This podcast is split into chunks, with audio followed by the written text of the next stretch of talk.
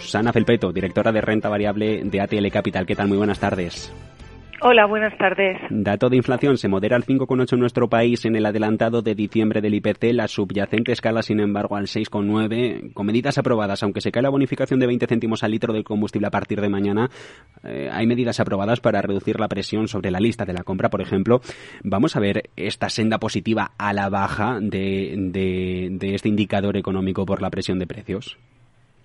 Pues eh, la verdad es que lo que eh, sí que está claro es eh, que la bajada de eh, la energía es lo que está haciendo que haya tanta diferencia entre la inflación global y la inflación subyacente a la que se le quita este componente. Por tanto, podemos esperar que si realmente hay para los próximos meses ayudas o en este tipo de medidas en el resto de los componentes que afectan afectan a la inflación podría haber eh, cierta mm, corrección a la baja, pero mm, debemos esperar al menos hasta el segundo trimestre para poder afirmarlo.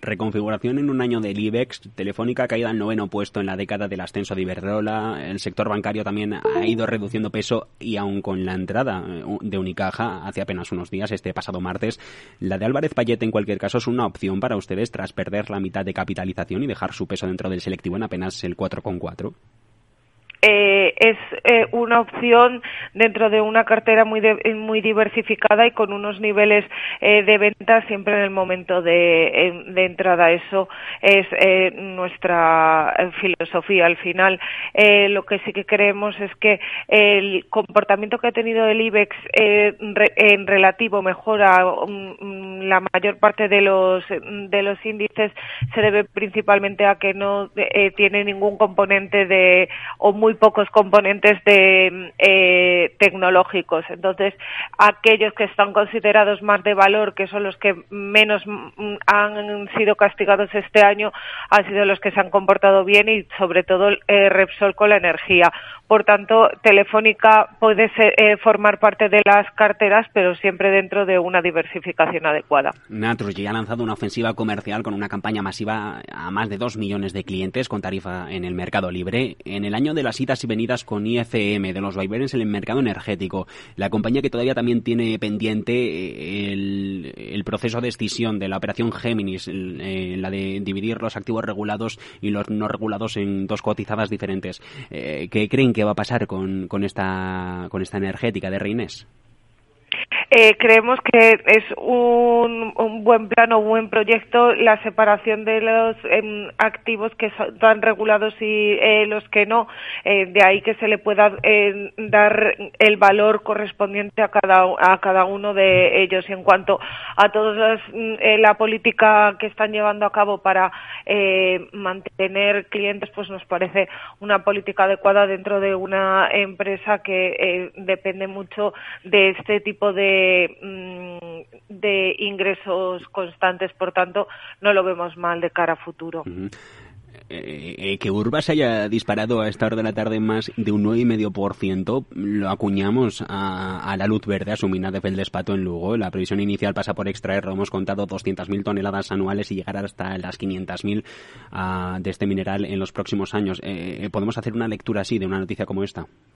Mm, sí, la verdad es que sí, sobre todo por varias razones, porque eh, en compañías pequeñas las, este tipo de noticias suelen tener un movimiento más, eh, más amplio en el día. Es muy buena noticia, la verdad es que eh, mm, de momento pues mm, no podría cuantificar cuánto le mejora la valoración de la, eh, de la compañía, pero como la bolsa descuenta eh, en estos momentos el suele descontar en un primer momento estas noticias pues en una pequeña o mediana empresa y sobre todo en un día como hoy que hay poca actividad pues eh, es muy fácil eh, que ese movimiento se amplíe. Por tanto el movimiento de em, hoy mm, yo creo que se puede deber a esa noticia en exclusiva. Algo parecido a lo que le pasó a Berkeley con la mina de retortillo en Salamanca en su momento claro Farmamar, en el año de su salida de, del IBEX, tres después del macro contrato aquel con Jazz Pharmaceuticals, que la disparó en bolsa, y cuando conocemos hoy también que inicia el primer ensayo clínico en humanos con una nueva molécula para pacientes con cáncer, eh, ¿qué opciones tienen los inversores reales con este título? Bueno, eh, mm, el, todas las empresas que son de, eh, relacionadas con, eh, con, la salud o laboratorios tienen una ventaja y un inconveniente. La ventaja es que pueden hacer eh, un movimiento totalmente contrario a, la, a, lo que esté haciendo el resto de, eh, de, la economía porque dependen exclusivamente de que eh, todos esos ensayos clínicos que están haciendo vayan pasando de fase y, y finalmente se aprueben. Por tanto, es muy buena noticia que ya puedan estar en una en, la fase donde prueben con eh, humanos porque es la fase previa a una aprobación eh, definitiva y eh, lo que hemos visto a lo largo de este año es que independientemente de toda la volatilidad que suelen tener este tipo de mm, compañías, pues cierra casi con una subida de un 20%. Por tanto, de cara al, año que viene podría tener muy buen comportamiento si realmente